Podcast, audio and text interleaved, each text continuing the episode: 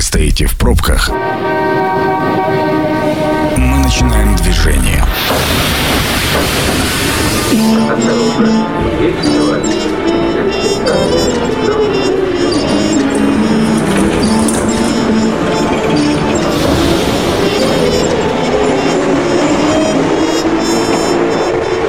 Метро. Главные темы Красноярска. Добрый вечер, это программа «Метро», у микрофона Сергей Васильев. И а, сегодня, получается, у нас последняя перед отпуском программа «Метро». И сегодня в рамках программы у нас будет а, интервью. В гостях у меня Юрий Николаевич Швыдкин, депутат Госдумы Российской Федерации, заместитель председателя Комитета по обороне Государственной Думы. Юрий Николаевич, добрый вечер. Добрый вечер. Давайте начнем. Знаете, вопрос, который меня интересует как человека. Вы же боевой офицер. Сложно ли вообще боевому офицеру быть профессиональным политиком? Ну, потому что, на мой взгляд, политика – это история, где постоянно нужны какие-то компромиссы, а военное дело, оно такое более прямое, что ли. Ну, вы знаете, вот я в политике более 20 лет, и у меня есть чем сравнивать. Э, первый, ну, я, во-первых, некоторое время был в законодательном собрании Красноярского края, потом да. был избран в Государственную Думу Российской Федерации. И нужно отметить, что Швыдкин, грубо говоря, после значит, э, вернее, первый этап, да, как только стал депутатом, и Швыдкин сегодняшнего дня, но маленько разнятся. Разнятся в каком плане? Э, тем более я офицер с правоохранительных органов силового блока. Особенно первое время у меня было, ну, белое и черное. Угу. Сейчас уже некоторые серые, э, значит, цвета распознаю. Но вообще, откровенно говоря, любому офицеру, боевой, не боевой, достаточно сложно, потому что, ну, некоторая дипломатичность должна быть, да. Вы знаете, офицерскому составу, ну, я ни в коем случае не хочу умалять роль и гражданских, значит, в подавляющем большинстве э, качество честность и порядочность. Ну да. И отсутствие дипломатии, прямолинейность некоторая, нужно прямо тоже признать. И вот это вот э, не зря говорят, политика грязное дело, да, многих. И поэтому достаточно непросто. Иногда бывает в некоторых ситуациях, э, ну, будем говорить, выдерживать эту честность, порядочность, принципиальность. Ну, мы выдерживаем, конечно же, но э, смотришь, когда на окружение, мне даже э, ребята говорят, Юра, но как ты там в таком значит, кругу значит, себя ведешь? Вы знаете, там тоже в подавляющем большинстве люди такие честные, порядочные, герои России, и там достаточно активные политики. Э, но есть моменты, когда ну, приходится достаточно активно проявлять свою принципиальную позицию в многих вопросах. Некоторым это не нравится. Значит, когда вот мы отставили и по линии военнослужащих пенсионное обеспечение, если так говорить, угу. Шаманов Владимир Анатольевич, председателем комитета, значит, когда мы э, там некоторые вопросы взаимодействия том числе с правительством Российской Федерации, что говорим мы, депутаты Госдумы, не, не должны быть статистами, мы должны свою позицию высказывать, и вы должны к ней прислушиваться. То есть вот эти моменты, они, ну, безусловно, значит, составляли как раз проявлять лучшие качества офицерского состава. Это принципиальность, это честность, это порядочность, ну, а прямолинейность, ну, это всем нам присуще. Военные, это глупо говорят, когда одна из зелена. Это не одна из зелена. У нас достаточно эрудированные люди. Значит, я себя не буду уж хвалить, не, это некорректно. Угу. Но то, что, значит, э, у нас не одна извилина, это точно. Не, ну про одну извилину-то грех говорить, потому что военные это образованные люди да, в первую очередь должны верно, быть. конечно. А, ну вот смотрите, коль скоро вы сами затронули эту тему, а, Швыдкин до Госдумы и э, Швыдкин в период, период периода, первый созыв да, Госдумы. Да, периода Госдумы. А, насколько поменялся Швыдкин? Какие, может, привычки какие-то сформировались вот за последние пять лет? Может, что-то там, э, не знаю, там а, пробки, может, московские вынуждают вставать сильно пораньше для того, чтобы приехать на заседание. Да, ну, вы знаете, э, я как был красноярцем, так и остался и останусь им, безусловно. У меня и семья в Красноярске и так далее. Э, Москва при всем том уровне жизни меня не прельщает. Я сибиряк, я коренной красноярец, и для меня это главный стимул в работе в Госдуме. Если же говорить, э, значит, разница, ну, наверное, тот, я еще раз говорю, багаж политической работы, он достаточно пригодился мне для того, чтобы, ну, как рыба в воде, может быть, не сказать, но достаточно комфортно чувствовать себя в рамках законотворческой деятельности, в рамках особенно работы Э, с жителями. Я избиратель слова как-то стараюсь избегать именно жителями моего округа. Да не только mm-hmm. моего округа, но и страны в целом, я скажу. И э, здесь в некоторой степени накладывался отпечаток, что я, безусловно, это жители моего округа, да, и в целом, значит, и э, это, опять же, оборонная составляющая, обороноспособность. Это воинские части посещения, моряки Балтийского флота, Черноморского флота, морская пехота, десантные войска, мотострелковые подразделения и так далее. Я постоянно должен был войти в взаимодействие. Военно-патриотическая работа и так далее. Это когда даже сейчас на юго-востоке Украины была достаточно напряженная работа, и, значит, ну, мы совместно с Министерством обороны э, достаточно активные вопросы реализации были по переброске наших подразделений с различных округов на такое опасное направление по недопущению возможной агрессии и провокации со стороны стран блока НАТО. Это Но ну, тоже то работа велась в этом Подготовка вопросе. с нашей стороны. Конечно, передислокация – это достаточно серьезно. Мы достаточно большое количество подразделений передислоцировались, и это вызвало некий шум и даже недоумение у западных стран, э, значит, что нас еще больше вдохновляло, потому что западные страны, ну, нужно признать и откровенно сказать, что мы находились на грани серьезнейших событий, которые, возможно, повлекли бы собой собой даже боевые действия. И только умелые профилактические превентивные меры со стороны Министерства обороны России совместно с комитетом нашим и Совета Федерации позволили избежать этого. Ну вот у меня как раз э, я для себя вопрос помечал, никогда не задавался вопросом, но вы уже частично на него ответили. Чем еще занимается Комитет по обороне э, Госдумы? Ну, комитет по обороне, если так, ну, во-первых, это, безусловно, финансирование вооруженных сил Российской Федерации, mm-hmm. проведение различных спецопераций. Это действия вооруженных сил России за пределами нашей страны в том числе. Это военно-техническое сотрудничество с многими старостами, укрепление оборонного потенциала как в части людского ресурса, так и военно-промышленного ресурса. Ну и еще раз говорю, проведение различного рода учений, значит, испытаний различных новых видов вооружения и так далее. Эм, я не скрываю, что некоторое время я был в сирийской Арабской Республики, тоже будучи уже депутатом Госдумы, зампредседателя комитета по обороне. И, конечно же, мы тоже были там вовлечены в некоторые процессы. Э, мы не скрываем, что там идет одновременно испытание новейших видов вооружений по борьбе с терроризмом, с боевиками, которые там находятся. А, Юрий Николаевич, ну вот смотрите, а, у вас же сын, я так понимаю, по стопам отцов и дедов пошел. Да, офицер, да. Да, э, военная карьера. Вы так или иначе практически всю свою сознательную жизнь сталкиваетесь с армией армии. И вот э, вам уже есть чем сравнить, насколько поменялась армия э, периода, когда вы активно там служили. Э, Советская армия, Советский да, Союз, да. И э, армия, в которой служит ваш сын. Ну, видите, когда я всегда считал, считаю, что, конечно, сильнейшая армия была советская армия. Значит, когда и Украина, и Белоруссия, там, и, ну, все, говорится, союзные государства. Э, сейчас государства, союзные республики в тот период времени. Конечно, тот оборонный потенциал достаточно был высокий. К сожалению, развал Советского Союза, значит, э, решил вопросы, будем говорить, ну, различных армий, да, э, и, конечно же, сегодня российская армия, исходя из э, геополитического состояния, на мой взгляд, она, из, ну, во-первых, не на мой взгляд, это по статистике, она из сильнейших в мире считается. И, конечно же, э, во многом зависит и э, военно-техническая значит, составляющая, прежде всего значит, э, ракетно-ядерный комплекс, мобильность, новейшее вооружение и техника, и, конечно, люди. Нужно признать, что мы э, в хорошем смысле этого слова э, переходим на профессиональную основу вооруженных сил. Потому что те задачи, которые сегодня выполняют наши ребята, конечно, они требуют достаточно серьезной морально-психологической подготовки, уровня знаний, ну и, конечно, на итоге, итоге нацеленность на выполнение поставленной задачи. Это и Нагорный Карабах, миротворческий политические силы, которые меняются постоянно. Это Приднестровье, это Сирийская Арабская Республика.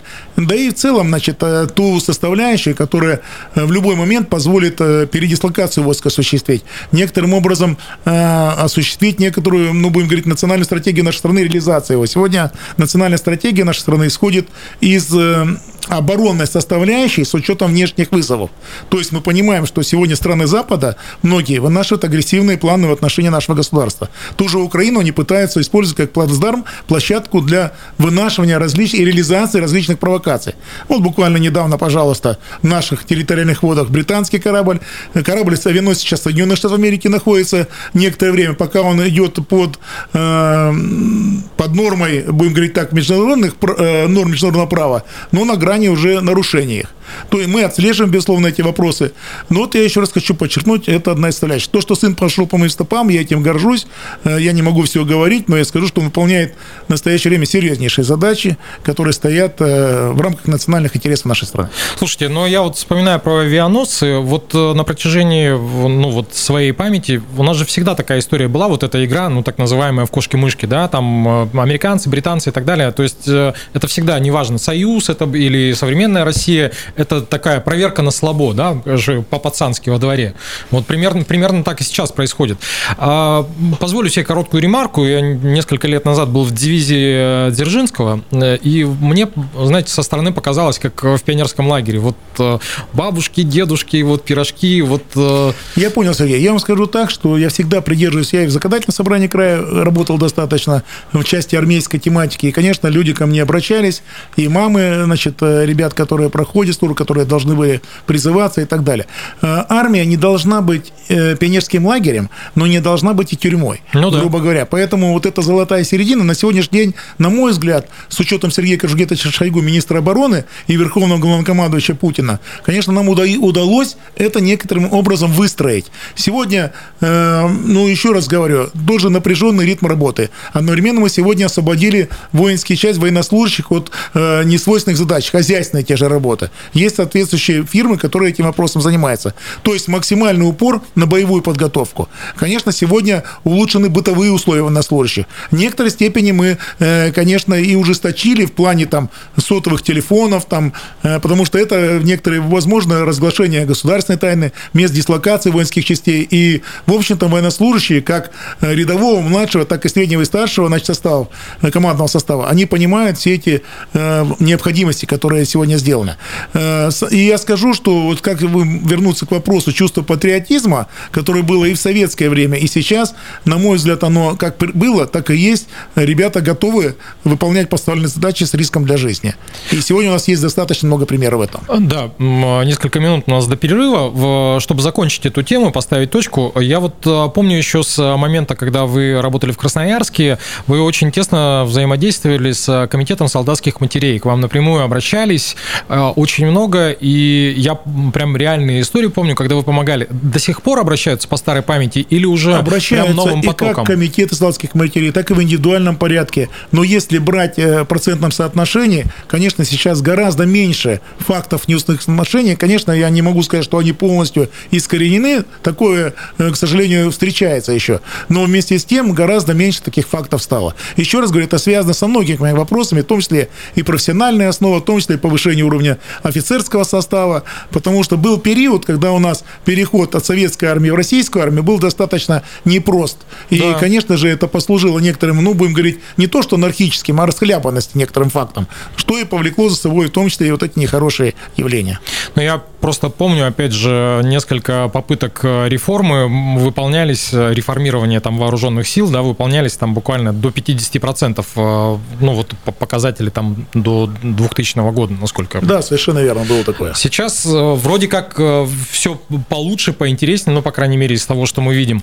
А сейчас учения, сейчас постоянно, значит, различные занятия по боевой подготовке, тактические, огневая, там строевая, физическая подготовка. То есть солдат сегодня э, не думает о чем-то другом, он думает, и это сам по себе распорядок дня на это обусловлен, именно на подготовку военнослужащих, на, на слаживание подразделений, отделение, взвод, рота, полк, дивизия, там, полк, это рота, батальон, полк, дивизия и так далее. И, конечно же, вот это вот э, предполагает собой и интерес пробуждается к службе военнослужащих. Некоторые же в те времена, какой-то переходный период, когда был в автомат в руках не держали. Я уж не говорю про то, что они не стреляли, не ну стреляли да. с него. Сейчас другой. Сейчас парашютные прыжки, значит, еще раз говорю, ночные стрельбы, учения различного уровня.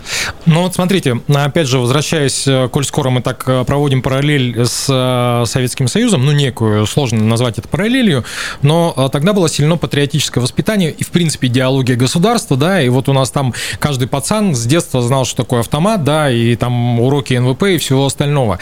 Сейчас э, с патриотическим воспитанием как дела обстоят, Сергей, на ваш мы, взгляд? откровенно говоря, я, Шаманов, значит, и Шойгу, так откровенно, мы э, устали бороться с Министерством просвещения о том, чтобы ввести начальную военную подготовку в школах. Министерство просвещения категорически стоит против. Мы, Почему? Вся, не знаю, почему там ряд вопросов, значит, надо вводить дополнительные должности преподавательского состава, да вот уровень преподавателя начальной военной подготовки, он недостаточен, это с их точки зрения. Хотя мы убеждены, что нужно вводить. Но буквально недавно, можно сказать, поставили точку в этом вопросе, мы пошли по другому пути. Помимо юнармии, которая есть в движении в классах, мы сейчас возрождаем так называемые э, методические центры «Авангард». Вот у нас, например, будет «Авангард» в ближайшее время, значит, это Норильск, это Ачинск. И в последующем продвигаем в Красноярске.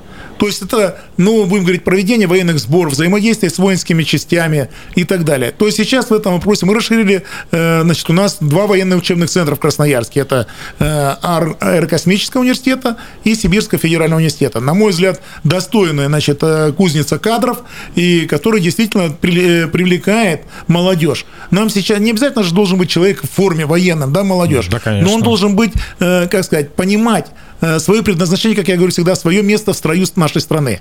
И, на мой взгляд, вот эти военные учебные центры, там, э, молодежное движение различного формата, юнармия, авангард, они как раз и позволяют сформировать образ нормального защитника нашей Родины. Закончили мы на такой ми- милитаристической нотке, скажем так. Давайте теперь про гражданские дела поговорим. Вот вообще пять э, лет э, в Госдуме это много или мало? Ну вот на ваш человеческий взгляд. На мой взгляд, человеческий взгляд, ну, для одного созыва достаточно, но вместе с тем, значит, кто себя видит в перспективе, значит, вот я, например, выдвигаюсь, да, опять, значит, э, конечно, нужно двигаться дальше, потому что ряд вопросов нужно решать, продолжать. За пять лет все вопросы не решишь. Э, за пять лет, э, значит, некоторые вопросы на 50%, некоторые на 70 вопросов решаются. Кто-то индивидуально, конечно, полностью решен вопрос, но для их решения полного, конечно, одного созыва мало. Но вместе с тем нужно понимать, что законодательно закреплен пятилетний срок, и здесь тоже возраст, значит, кто-то Э, пришел в силу своего возраста достаточно уже э, в пожилом, да, престарелом виде, значит, конечно же, следующие пять лет ему тяжеловато будет. Э, кто-то, наоборот, в расцвете, как говорится, сил дальше может двигаться. Кто-то, может быть, в какой-то степени дискредитировал себя в рамках, когда угу. период службы пошел, период, прошу прощения, в Госдуме работы. Поэтому все зависит от человека, от его потенциала, от его возможностей, от его стремления в конечном итоге либо работать дальше, либо просиживать. Кто-то бизнес, значит, поддерживает поддерживает свой, кто-то там спасает кого-то, значит, поэтому у меня не бизнеса спасать не в этом плане. В личном случае некого, значит, э, я защищаю, спасаю только страну вместе со своими коллегами. Вот таким образом. Чем, э, что самое удивительное, чем запомнились эти пять лет? Ну, понятно, что все перечислить э, крайне сложно, да и, наверное, не нужно, но наверняка же вот есть какие-то вот такие прям, назовем пунктики, да, которые вот основные ну, моменты. Мне было, Сергей, достаточно интересно общаться, значит, ну, с людьми, которые видел раньше только по телевизору, да, к примеру, mm-hmm. насколько они действительно э, в обычном формате, в обычном общении, насколько действительно простые, непростые там. Люди тоже разные, я скажу. Кто-то доступный, кто-то нормальный, а кто-то пальцы веером. И такие есть, к сожалению, да. Значит, э, если же говорить про, ну, формат, во-первых, конечно же, интерес, масштабность, да. Значит, выезжаешь в воинскую часть там или в какой-то регион с какой-то проблемой, особенно в родной Красноярский край. Конечно же, и в рамках, возможно, решения на федеральном уровне, и жители по-другому смотрят, что да, и, и на федеральном уровне можно тут же позвонить министру, но министра э, редко, когда получается то он на совещании, то еще где какой-либо министр, но то, что замминистра всегда дозвонится однозначно, и было достаточно оперативное решение или погружение в решение того или иного вопроса в а этом вот, плане. А вот э, вопрос такой сразу. Красноярцы стали больше обращаться в связи с вашей работой в Госдуме или меньше, наоборот? Ну, потому знаете, что видят, вот что человек я занят. скажу, что на сегодняшний день с моей стороны было направлено э, более 7,5 тысяч депутатских запросов. Ого. Да, и решено положительно 70%. Это большая цифра. Если в законодательном собрании края, когда я работал, было примерно положительное решение вопросов 60-65, это тоже достаточная цифра, но 70 еще процентов это больше. И я скажу, что, конечно же, в подавляющем большинстве это жители моего округа, Восточного, да, Красноярска называется, а, одновременно, значит, из других территорий нашей страны, Э, я выезжал в различные города, вот я веду проект «Парта Героя», Особенно он, конечно, как в Красноярске, так и в Ростове-на-Дону, так и в Ставрополе, в Челябинске, в Кемерово имеет достаточно широкое свое распространение. Ну и, безусловно, э, некоторые были сложности, нужно признать. Какие сложности? Ну, во-первых, э, оно обусловлено, конечно, необходимостью дисциплины. И это правильно. Самодисциплина и дисциплина вообще присутствия на пленарных заседаниях. Но у меня был случай, вот когда в городе Канске, значит, было, э, был пожар, значит, и, конечно, я подошел к руководителю, говорю, так и так. Он говорит, «Э, Юрий Николаевич, ну вот надо голосовать. Я говорю, слушайте, у меня горит, горят люди там, и мне нужно немедленно туда вылететь. Ну, в виде исключения мне было разрешено. Вот в этом плане. Э, так, одновременно трудность, конечно, это условия пандемии. Для понимания, э, если в целом по стране брать, в условиях начала пандемии в 2020 году было у нас на удаленном э, режиме работы 60 тысяч человек примерно. Если говорить про середину этого года, 6 миллионов. То есть, представляете, как выросла цифра, ну, да? да? И, конечно же, в условиях пандемии, в условиях ВКС, там, дистанционного общения достаточно было не просто оперативно отреагировать, значит, с теми же министерствами, ведомствами, э, значит, даже прием граждан. Люди хотят, Юрий Николаевич, мы хотим лично вас услышать, к вам прийти, но, к великому сожалению, это не позволяло. И мы э, не уходили от приема ни в коем случае. В я точно проверил, проводил, сегодня, кстати говоря, проводил дистанционный прием граждан. То есть в телефонном режиме, в режиме ВКС все равно я старался откликаться, потому что Э, проблемы людей, пандемия, не пандемия, а они существуют, и их нужно решать. Угу.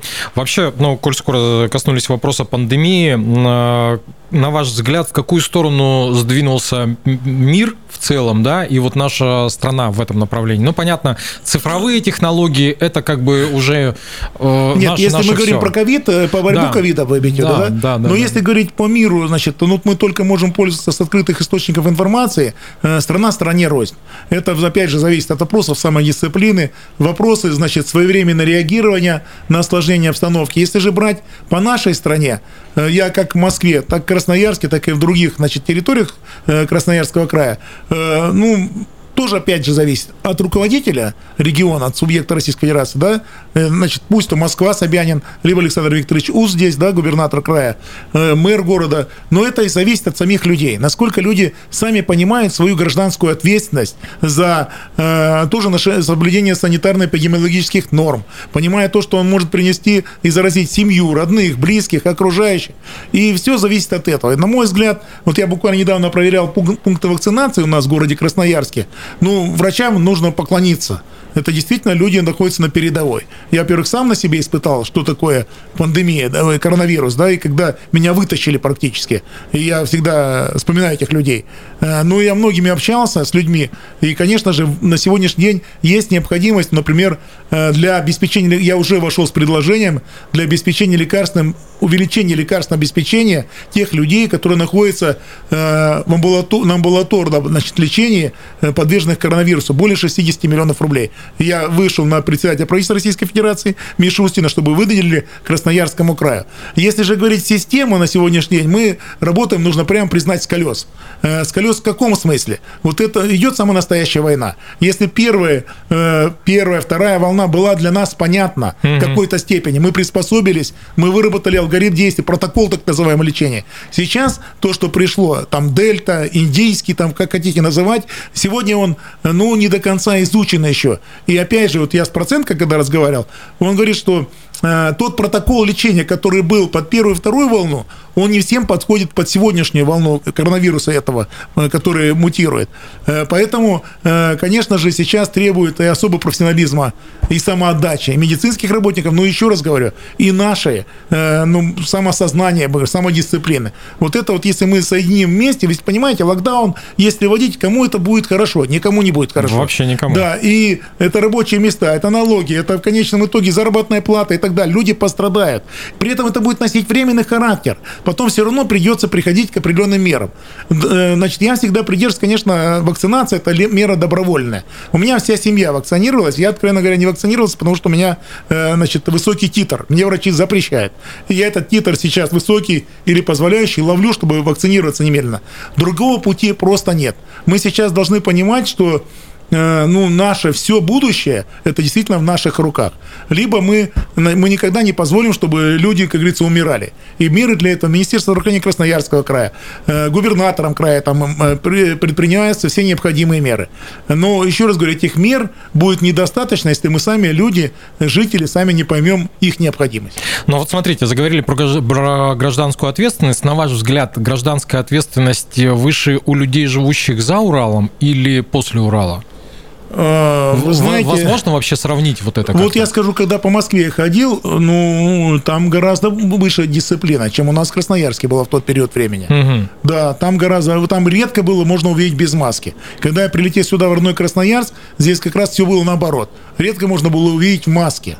Э, понятно, что э, ситуация с Москвы постепенно переходит к нам в Сибирь, в Красноярск, да, но вместе с тем мы должны быть к этому готовы. Особенно, когда я только вышел, некоторое время побыл из больницы после коронавируса, захожу в магазин, у меня просто внутри переворачивается, понимаете, паническое состояние внутреннее, когда я вижу человека без маски. И он не понимает, этот человек, что мог оказаться так же, как я, когда 85% поражения легких. Это очень серьезно. И, к великому сожалению, мы видим статистику, люди умирают. Сегодня у нас 8-10 э, человек э, значит, умирает в крае, так? И более 200 уже подвержены заражению. Это достаточно большая цифра. И то, я думаю, еще Москва сюда до конца не пришла. Ну да, ну судя по ощущениям, что да, так и еще, есть. Еще, может, не дай бог, впереди все. Не хотелось бы, конечно, чтобы ваши слова стали пророческими. Ну, еще раз напомним про гражданскую ответственность всем нашим радиослушателям. А, по поводу Москвы и Красноярска, насколько я понимаю, это же достаточно хлопотно жить на два города. Ну, это физически тяжело, да, нам же не по 15, не по 20 лет. Ну, то есть... Сергей, это вы говорите два города. У меня бывает не два города. Я вот э, пример приведу. Прилетел в Сирии, тут же полетел в Краснояр, в Москву, в Сирии в Москву, с Москвы в Красноярск, с Красноярска там поехал в Канск или прямо с аэропорта в другой, э, значит, э, по своему округу. Поэтому это непросто. Конечно, я, у меня бывали случаи, факты, когда я в течение недели три раза летал. Красноярск, Москва, Москва, э, там Москва, Красноярск и так далее. Потому что пленарное заседание, еще раз говорю, нужно посещать. Угу. Потому что у людей складывалось впечатление прошлого созыва, во всяком случае, когда один человек по всем по ряду бегает, один за всех голосует. Это, конечно же, неправильно. Ты, если тебя избрали, ты уж должен... Ведь за уж это никто сюда не тянет. Здесь, Конечно. грубо говоря, говоря, ты сам выбираешь себе дорогу. Если ты сюда пошел, ты должен осознавать те трудности, которые будут сопутствовать тебе. Значит, это и вопросы посещения пленарных заседаний, это работа у себя в округе, в родном городе, крае. Э, по-другому не должно быть. И когда мы началась пандемия, ведь мы тоже понимали и осознавали те риски, которые ложатся на нас в том числе. Это в условиях пандемии, э, ну, в рамках, безусловно, правового поля, это встречаться с людьми. Ты должен реагировать на, э, значит, на те жалобы, обращения, выезжать на территорию, к великому сожалению, у нас 4 человека погибло, умерло депутатов Госдумы э, под коронавирусом, да. Но еще раз говорю, мы все понимаем, куда мы идем. И если человек идет просто получать там зарплату, одеть погоны, быть великим, то ему не место в Госдуме, поверьте мне. Угу. Ну вот э, я хотел спросить как раз про семью. А семья-то как реагирует? Вы вообще успеваете видеть? Я, откровенно говоря, семья у меня непонятно сам. Значит, то там, то здесь, там и так далее. Конечно, они, супруга у меня работает в Министерстве образования Красноярского края, дочь в системе образования Красноярского края. Но сын офицер, значит, он э, дислоцируется не в Красноярске. Поэтому семья у меня боевая. Это с момента военной службы, с момента горячих точек различных. Значит, жена э, ждала всегда и так далее. В период пандемии особенно это проявилось, когда, э, грубо говоря, ну, день и ночь, условно говоря, она была всегда с тобой, хотя понятно, что я был изолирован, один находился, Значит, поэтому проверку прочности прошли. Родные и близкие, прошу прощения. И если бы, конечно, не поддержка семьи, ну, я наверное, не достиг того, не только семьи, это и много других, и родной школы, и, э, значит, боевых друзей, сослужи, одноклассников. Вот меня спрашивают, Юрий Николаевич, вот вы там и так далее, как вот вы себя мерите там по выполнению той или иной задачи? Слушайте, я не могу по-другому поступить, это мой родной город. И когда я приезжаю, встречаю одноклассников, тех же, значит, э, сослуживцев, и мне одноклассники говорят, Юра, ну что ты там было так по-другому сделать и так далее. Понимаешь, для меня это в некоторой степени импульс и вектор, который мне формируют простые люди. Вот меня иногда задают вопрос, Юрий Николаевич, ну для вас вот кто, э, грубо говоря, премьер, образ, который равняется, вы знаете, для меня это образ самый главный, простой человек.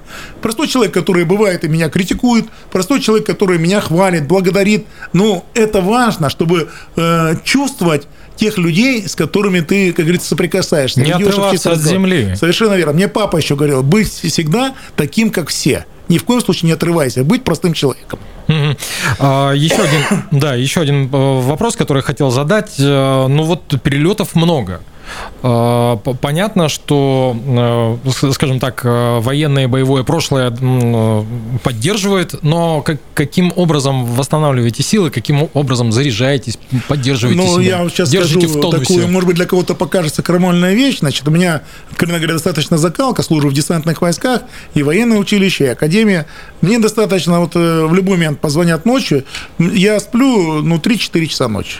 3 часа ночи. Достаточно мне для этого выспаться. Особенно, когда идет напряженный ритм работы, я это спокойно, э, как-то внутренне, я сказал бы, себя мобилизую в этом плане, и достаточно успешно, все равно эффективно стараюсь выполнять поставленные задачи. Ну, а вот когда есть возможность... Я не пью, если кто-то думает, что нет, вообще не пью. Нет, да. нет. Не ну, курю, кстати говоря. Не знаю, может, в горы там или в тайгу там кто-то выбирается, там, э, чтобы Раньше подзарядиться. Я, когда позволяло время, ходил, конечно, на рыбалку, на даче я достаточно работал. Сейчас я работаю на даче, помогаю помогаю только маме, потому что, понятно, не всегда время, да не то, что не всегда, у меня нет сейчас катастрофическое времени для того, чтобы у себя лично огород содержать и так далее. Но огород, я сам огородник, от земли, как говорится, и я всегда помогаю маме. У меня сад все равно на даче есть, я его поддерживаю, там яблони, груши там и так далее. А в этом плане, э, значит, какой-то, ну, свежий воздух, чистый воздух – сибирский воздух. А вообще энергетика, я вам скажу, вот когда я прилетаю в Красноярск, в Москве, когда даже приземляемся, я вижу родной город под крылом самолета, как говорится, это уже меня вдохновляет. Просто хочется всех обнять. Вот искренне это говорю, потому что настолько скучаешь по родным людям. Москва, э, понятно, но там чужое все равно для меня. Ну, Видишь, да. там, э, значит, ни с кем сильно не пообщаешься, сильно не подкровенничаешь. А здесь как-то сел, значит, э, с ребятами чай попил, там, с боевыми сослуживцами, либо с одноклассниками, либо просто с знакомыми. Вот на Таташево мы там сходим с друзьями постоянно часто, меня люди видят, там, пешком хожу. Просто подходит ко мне, там, вот, Юрий Николаевич, значит, общи, а само общение дает тебе ну, прилив сил какой-то. Угу. Еще один вопрос, который хотел задать, ну, наверное, уже под занавес программы. Я посмотрел, у вас э, соцсети, и Инстаграм, и Фейсбук, и Ютуб. Вы сами ведете? Вообще, ваше отношение к соцсетям – это помощники для вас, или у вас есть какое-то свое мнение на этот Вы счет? знаете, мы должны исходить из того, что сегодня соцсети входят в нашу жизнь. Значит, если уже раньше вошли. было да, радио, газеты, телевизор, этого сейчас уже недостаточно. И, конечно, соцсети вошли в нашу жизнь, и мы, если тем более я политик такого ранга, я должен должен быть в соцсетях. Э, вопрос, предвещая, кто ведет соцсети, по-разному. Я сразу говорю, значит, как я, так и помощники. Но я скажу прямо, когда мне люди в личных сообщениях, либо там э, в постах пишут какую-либо проблему, или я сам вижу в рамках, в ленте, да, человек обращается там кому-то там различно, там, возвращение билетов по победе, значит, э, там, помочь эвакуировать, не эвакуировать, может быть, не то слово, а когда туристы наши застряли, либо не установлены отношения, либо либо там, грубо говоря, э, в селе Зыково крыша, значит, сегодня в одном из домов угу. течет, никто, и мер никто не принимает. Либо там, э, значит, переулок медицинский сегодня был на сходе, там канализация прорвала э, в подвале, и есть необходимость. То я лично реагирую на это, я сразу говорю, даю вплоть до того, что лично свой телефон и взаимодействую с ними, и чтобы включиться в эту проблему, в ее решение. Угу. Юрий Николаевич, спасибо огромное. Вам спасибо. Да, программа «Метро» будет опубликована в скорейшем времени на сайте 128.fm. Эм. Юрий Николаевич Швыткин, депутат Госдумы Российской Федерации, заместитель председателя Комитета по обороне Госдумы. А, программу провел Сергей Васильев. Всем хорошего вечера. Спасибо большое. Станция конечная. Поезд дальше не идет. Просьба освободить вагон.